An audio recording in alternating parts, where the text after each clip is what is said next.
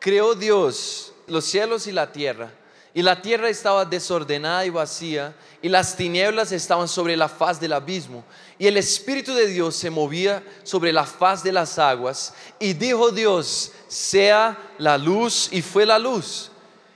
Y vio Dios que la luz era buena, y separó Dios la luz de las tinieblas. Y llamó Dios a la luz día, y a las tinieblas llamó noche. Y fue la tarde y la mañana un día. Vamos a leer esos dos últimos versos una vez más, a partir del verso 4. Dice, y vio Dios que la luz era buena, y separó Dios la luz de las tinieblas.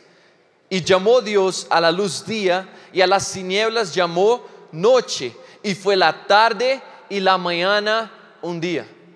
Ya conocemos muy bien el inicio de ese texto y habla, nos habla de un momento que, bueno, todos ya hemos escuchado hablar, que todos sabemos muy bien, la creación de la tierra, la creación del mundo, del universo.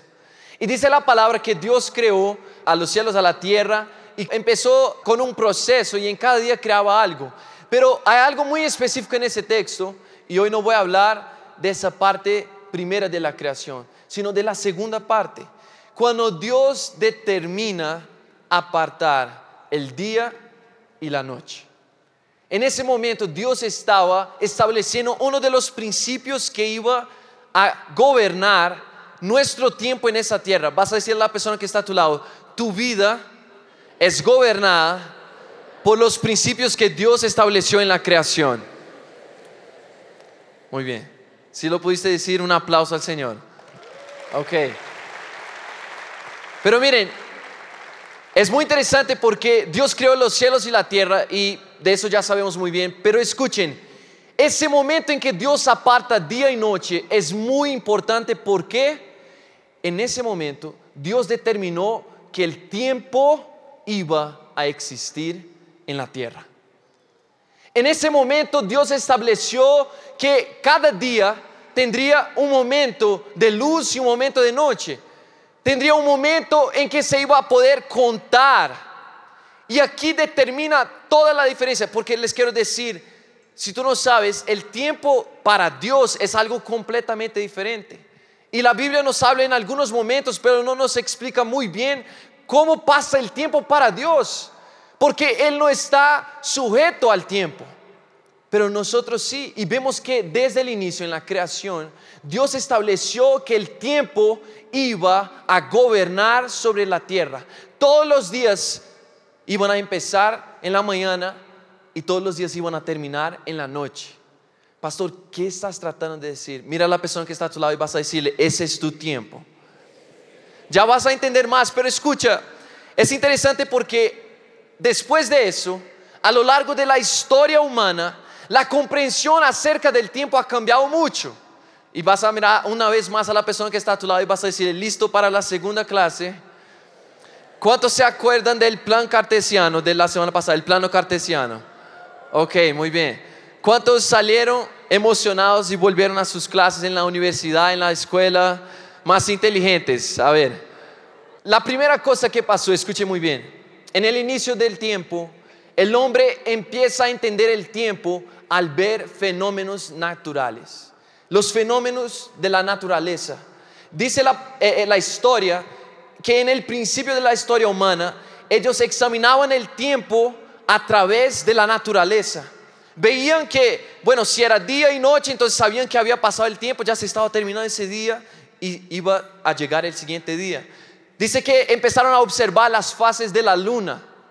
Pastor, ¿por qué me está diciendo? No te preocupes, vamos a llegar en el punto. Pero escuchen, dice que empezaron a ver el tiempo de cosecha de la tierra. Y así empezaron a pensar en las estaciones. Empezaron a observar la naturaleza, el mar, que las olas en un tiempo venían de cierta manera y después de otra manera. Y así empezaron a, contar el tiempo. Bueno, se dieron primero cuenta de que el tiempo existía. De que no estaban simplemente viviendo y llevando la vida, pero había algo que cronometraba sus vidas. Pero la segunda cosa, entonces primero el hombre empieza a observar que el tiempo existe.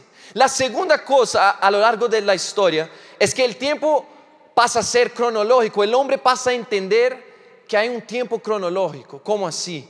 el hombre empieza a desarrollar maneras de contar el tiempo. Bueno, y voy a decir no en orden, pero bueno, sabemos que el hombre crea el reloj, el hombre empieza a establecer años y fechas. Y dice también la historia que él pasa a establecer un tiempo histórico para explicar la evolución de la humanidad. Entonces nosotros escuchamos del año 1000 después de Cristo, del año 1200, y, y vamos a empezar a entender la historia a través de los años. Todo a causa del tiempo. Dios determinó en la misma creación que el tiempo iba a ser algo que iba a gobernar nuestras vidas, que iba a ser algo que iba a predeterminar la humanidad y que necesitaríamos entender ese valor. Pero escuche muy bien, la, tercera cosa que es muy importante saber acerca de eso es que al pasar a comprender el tiempo, el hombre pasó a comprender también que su existencia no es infinita, sino finita. Que el tiempo en que tenemos aquí en la tierra no es para siempre. Y la comprensión cuál era? Es que si hubo un momento de inicio, un momento de comienzo, entonces también hay un momento que será el fin. Y en muchas culturas y a lo largo de los años, a lo largo de la historia humana, eso ha amedrontado a mucha gente. Muchas culturas han hecho de ese tiempo, de ese momento, el fin de los tiempos, un momento terrible. Y bueno, a lo largo de todo eso, de toda esa comprensión, el hombre primero se da cuenta que el tiempo existe, el hombre luego pasa a contar el tiempo y por último el hombre entiende que el tiempo es también una sentencia, porque un día se va a acabar. Pero ¿qué quiero decir con todo eso? Es que a lo largo de todo ese proceso hemos llegado al día de hoy. Y bueno, años atrás vimos la historia de, las dos revoluciones industriales. ¿Y por qué son importantes para nosotros? Porque a partir de la revolución industrial, el hombre pasó a valorar el tiempo como nunca antes. Y ya tú empezaste a ganar de acuerdo a las horas que tú trabajas. El tiempo que tú inviertes en la empresa, en donde trabajas, en no sé qué, eso va a determinar el nivel de tu vida y eso va a determinar cuánto ganas, cuánto tienes de dinero, cuánto vives con tu familia, cuánto estás fuera de casa trabajando, cuánto estudias, todo determinado por el tiempo.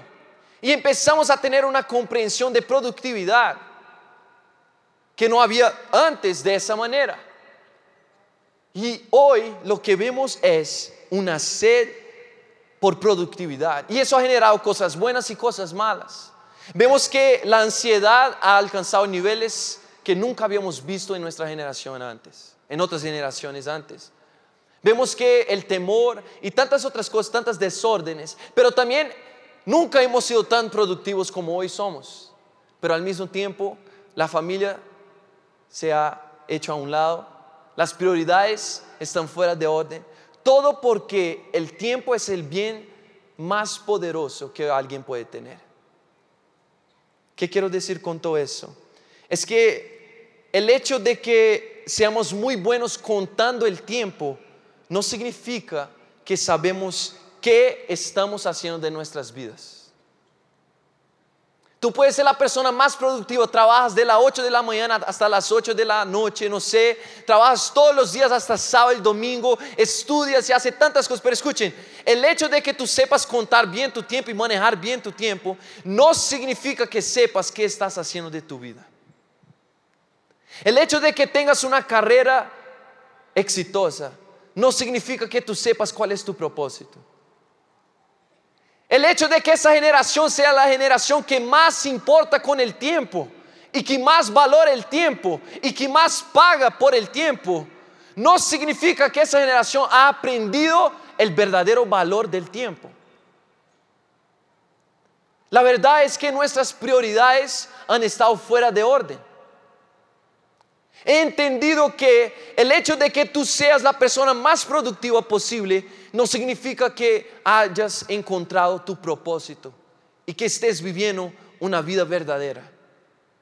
Lo que hemos visto en esa generación es muchas veces una generación esclava del tiempo, esclava del trabajo, esclava de tantas cosas. Y saben, no fue para eso que Dios creó el tiempo. Es interesante porque tú me puedes decir, bueno, pastor, yo manejo todo, eso muy bien. Bueno, tú sabes la fecha de tu cumpleaños. Felicitaciones. Pero no sabes nada del tiempo. Es interesante porque la persona que no ha encontrado su propósito, aunque sea muy productiva, es más pobre que la persona que no tiene dinero. El más pobre no es la persona que no tiene dinero para comprar lo que quiere.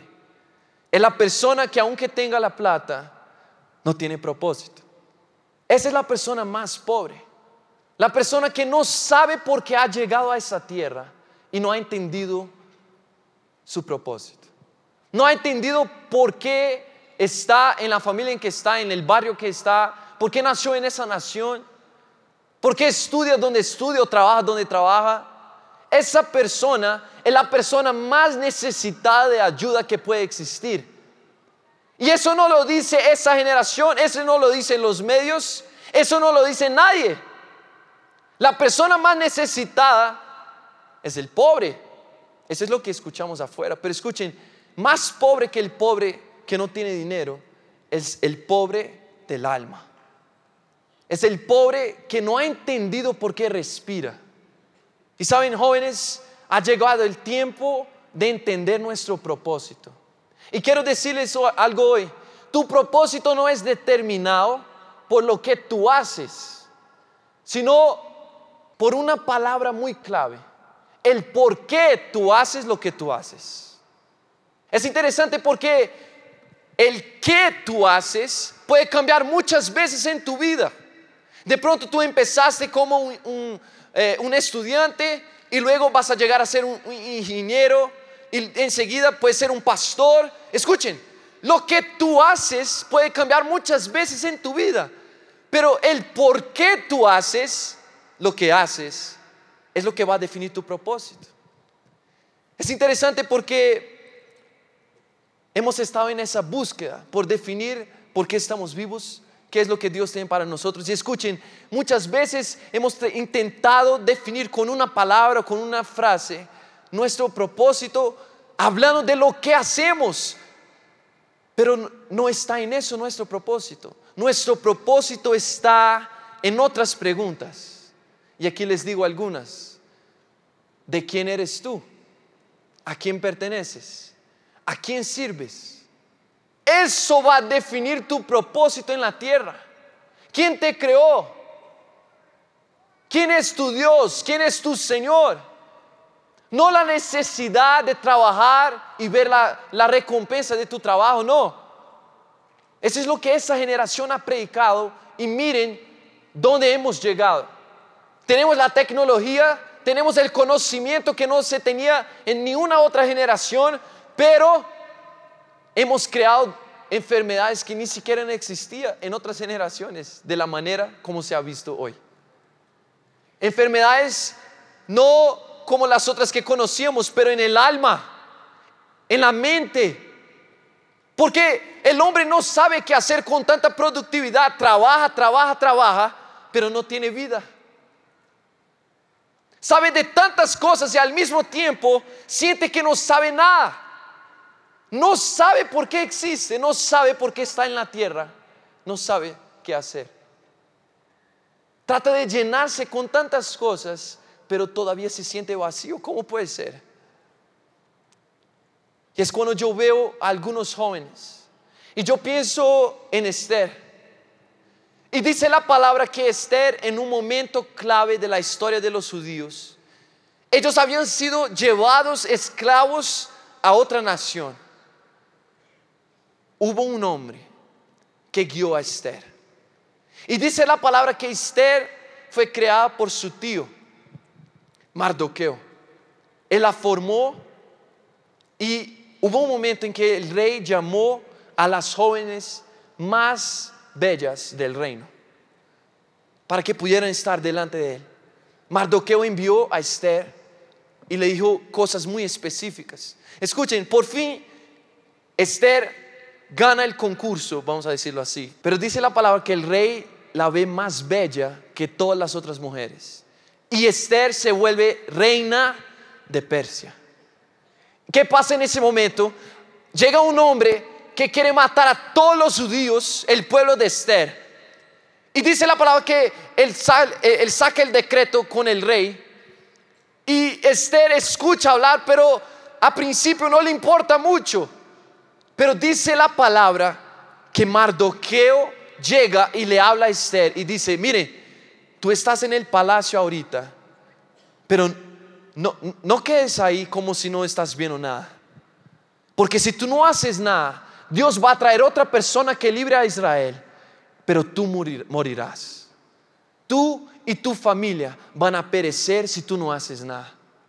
¿Sabes de qué Mardoqueo estaba hablando? No estaba hablando solamente de perecer y de morir naturalmente o físicamente, pero estaba hablando, hey, si tú te quedas en el palacio como reina y no haces nada en ese tiempo que era tu propósito hacer algo, vas a morir en el alma, vas a morir para tu propósito, vas a morir internamente, vas a estar en el palacio, vas a ser reina, pero ya no tienes propósito.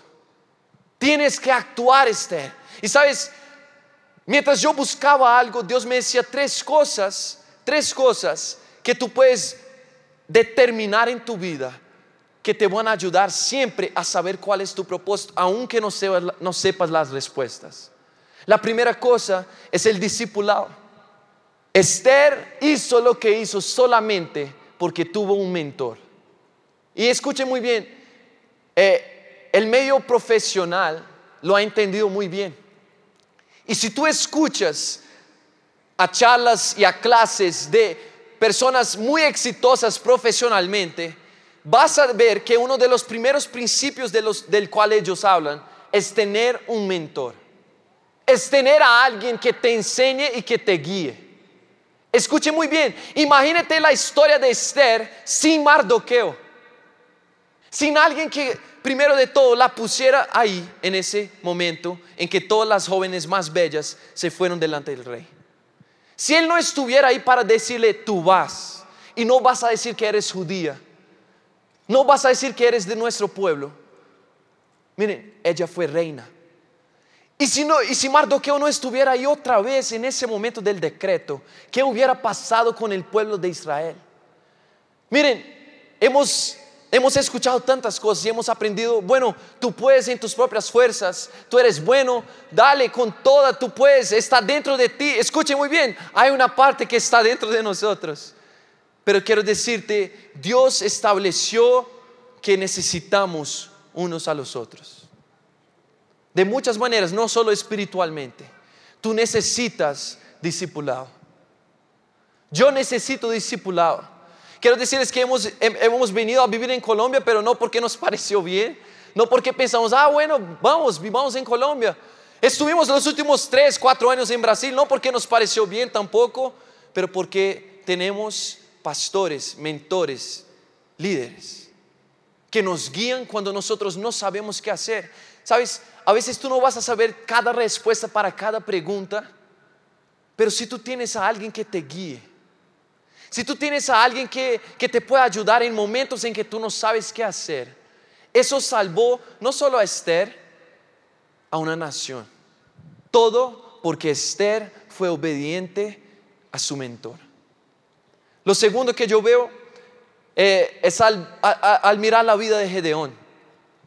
Cuando vemos a ese joven, miren, dice la palabra que él era, el menor de la familia más pobre de toda la nación.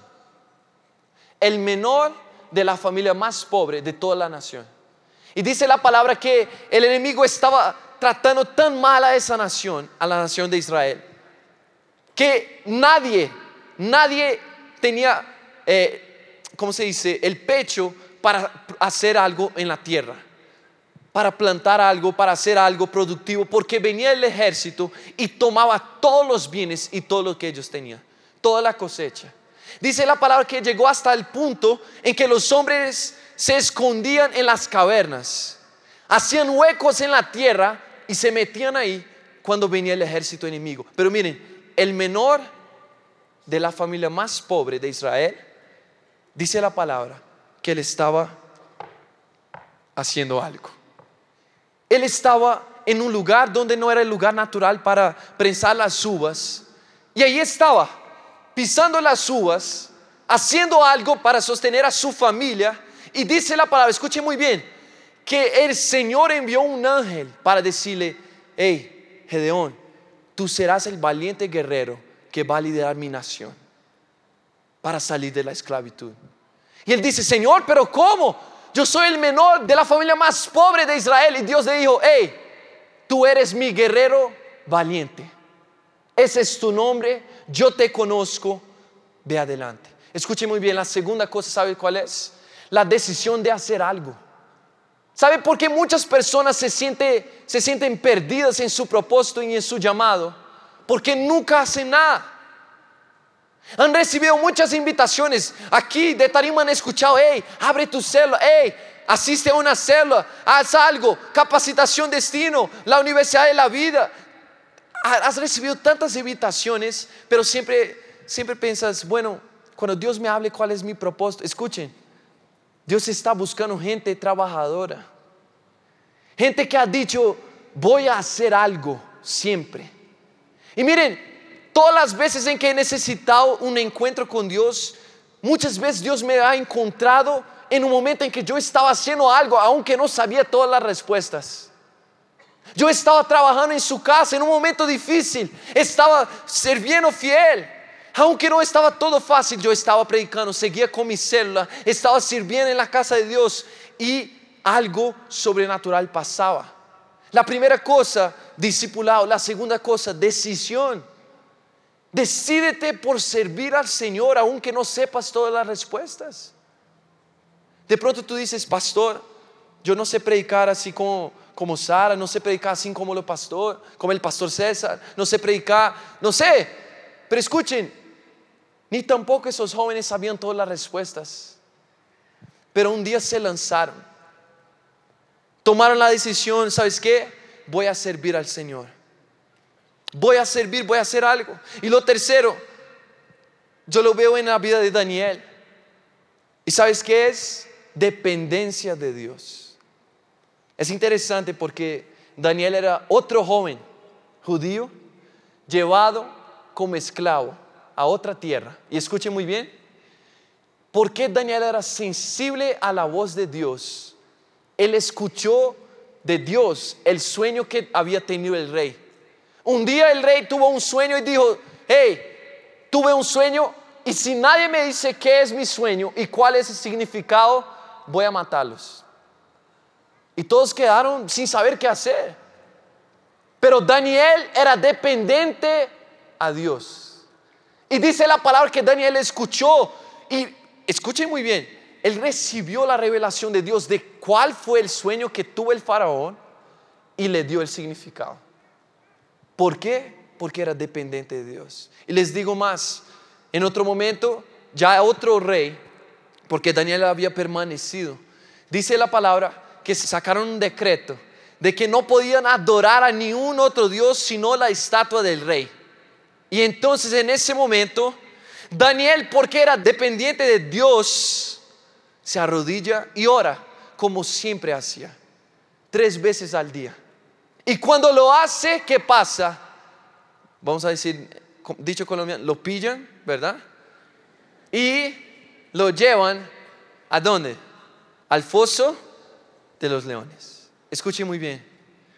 Aunque no tengas todas las respuestas, ¿sabes qué? Nosotros como jóvenes, en ese momento yo creo que yo estaría, Señor, ¿tú quieres que yo, ¿tú quieres que yo muera? ¿A lo bien? Porque yo creo que puedo hacer más por ti con vivo entonces no voy a orar en esos 30 días y luego vuelvo a orar, vuelvo a leer la palabra. O, entonces yo cierro las puerticas aquí, oro, hablo bajito y. Escuchen, no, Daniel no era que le gustaba orar, él era dependiente de Dios. En su alma él necesitaba a Dios. Y miren, eso fue lo que cambió la historia de esa nación de Daniel, de su nación y de la nación donde ellos estaban. La nación en que Daniel estaba fue bendecida por causa de él. Ahora, pastor, ¿qué quieres decir con todo eso? Te quiero decir lo siguiente. El propósito es realmente el por qué tú haces lo que haces y no el qué tú haces. El que tú haces puede cambiar muchas veces. Pero el por qué es ahí donde está tu propósito. Yo existo para servirle al Señor, mi Dios, mi Rey, el que me creó y me compró. Ese es mi propósito. Y quiero decirles algo muy importante. La persona que ha conocido al Señor y que sabe que le pertenece a Él, no vive con temor de que mañana vaya a morir.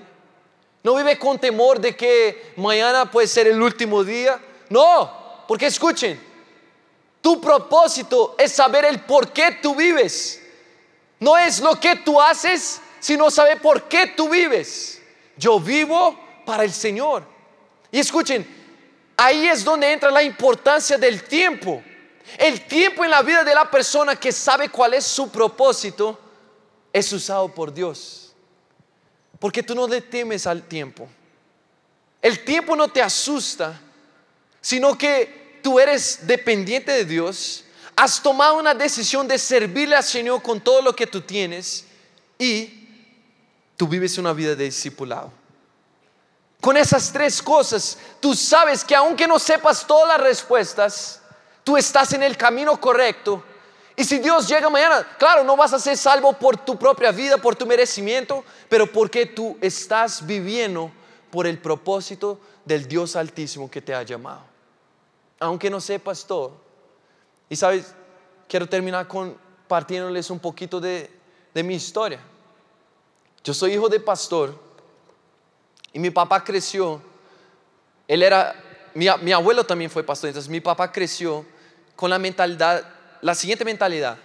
Yo voy a ser pastor, pero también voy a tener otro empleo para que nunca me puedan decir como hicieron con mi papá. Él pensaba, como hicieron con mi papá, nunca me van a poder decir que tengo que, tengo que hacer lo que ellos quieren porque la iglesia me sostiene.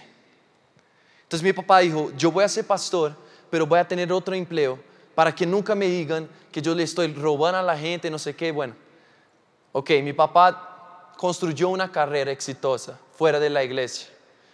Estaba creciendo hasta que un día le llegó una enfermedad en los pulmones. Cuando fue al hospital, los médicos dijeron, mira, tú no vas a poder hablar, no vas a poder correr, no vas a poder hacer nada. Y ahí llega una mujer al cuarto de él y le dice, hey, ¿sabes por qué tú, tú estás acá? Un día yo te dije que dejaras tu empleo y vivieras solo para mí, pero tú no me obedeciste. Entonces voy a tomar tu vida.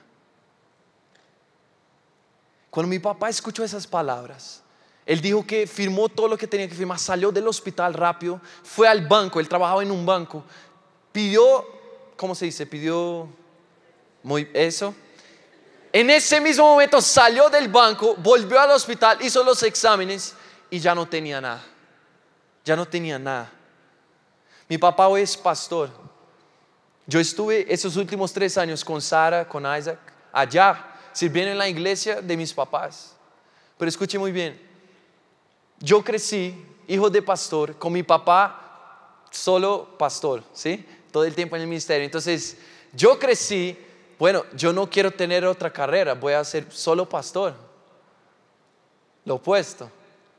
Y entonces cuando llegó el tiempo, eh, cuando yo tenía unos 12, 13 años, abrí mi célula. Empecé, bueno, 9, 9 10 años creo. Abrí mi célula. Empecé a desarrollar discípulos. Ni siquiera sabía, escuchen, con 9 años tú no sabes muchas cosas. Yo abrí mi célula Empecé a traer, yo le preguntaba en la iglesia, ¿tú tienes célula? No. ¿Tienes célula? No, tú eres de mi célula. ¿Tienes célula? No, tú eres de mi célula. ¿Tienes? No, tú eres de mi célula. Y así empecé. Escuchen. En ese momento yo era estudiante y líder de célula. Ahora escúcheme, a los 17 años terminé el colegio y me fui a la universidad. En ese momento yo pensé, voy a estudiar teología. Seguro, quiero ser pastor. Dios me dijo, no.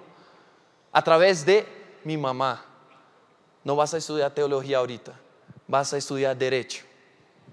Yo dije, Señor, pero quiero ser pastor, solo pastor, ya.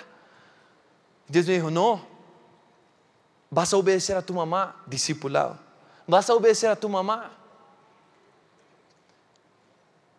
Bueno, empecé, empecé a estudiar. A los 18 años, en un, estábamos en un viaje y mi papá, no sé, en ese día dijo, bueno, solo tienes esa ropa. Yo, yo estaba saliendo con unos shorts. Nos fuimos a Israel. Estamos en Israel y yo con unos shorts. Mi papá, "Solo- tú no tienes pantalón. Ah, pa, no traes, perdón. Pero ¿por qué no puedo usar shorts y todo? Y él, no, bueno, ok. Ya después entendí qué pasó. Dios le había dicho que me ungiera pastor con 18 años. Me ungió pastor en Israel. Y ahora en ese momento, de líder de célula y estudiante, ahora yo era estudiante de derecho, algo que no quería, y ya era pastor, sin tener teología o nada. A partir de ese momento es cuando tú de pronto dices, bueno, tú tienes tantas preguntas, pero miren, cuando, cuando, cuando tú estás enfocado en el por qué y no el qué, ¿por qué hago lo que hago? ¿Por qué estoy acá? Entonces tú sabes tu propósito y no importa, aunque no sepas todas las respuestas, sabes que Dios va a estar contigo en cada paso de la caminada. En ese tiempo empecé a acercarme más a Sara. ¿Y qué pasó? En ese momento, en ese momento, Dios me dijo que ella era mi esposa. Bueno, pasaron dos años, ya les conté la historia, bueno, ¿no? pasaron dos años, nos acercamos más en el Mundial 2014 en Brasil. Miren, de la nada Dios hizo todo pasar y un año más tarde nos casamos. Un año más tarde. Y tú me dices, pastor, ¿cómo encontrar a la persona correcta? Escuchen, no es el qué, es el por qué. No es mucho cómo se van a dar las cosas, no es mucho, escuchen, no te preocupes por el tiempo. Si tú estás en la senda correcta, en el camino correcto, todo va a pasar. Si tú eres dependiente de Dios, si vives una vida de discipulado y si has decidido servirle a Dios, todo va a pasar. Dios te va a dar las direcciones correctas en los tiempos correctos, pero eres dependiente de Dios. Escuchas a la voz de Dios. De pronto tú has llegado hoy por la primera vez a la iglesia. Y de lo que te he estado hablando, algo ha llegado a tu corazón. Te quiero decir, mire, tú puedes buscar años y años fuera tu propósito. Puedes ser la persona más bien exitosa en lo que haces. Pero siempre vas a tener un vacío dentro de tu corazón mientras no entiendes el por qué estás acá. Te quiero decir, tú estás acá para conocerle al Señor y servirle con todas tus fuerzas. Él te ama, Él te compró y Él tiene un propósito para tu vida.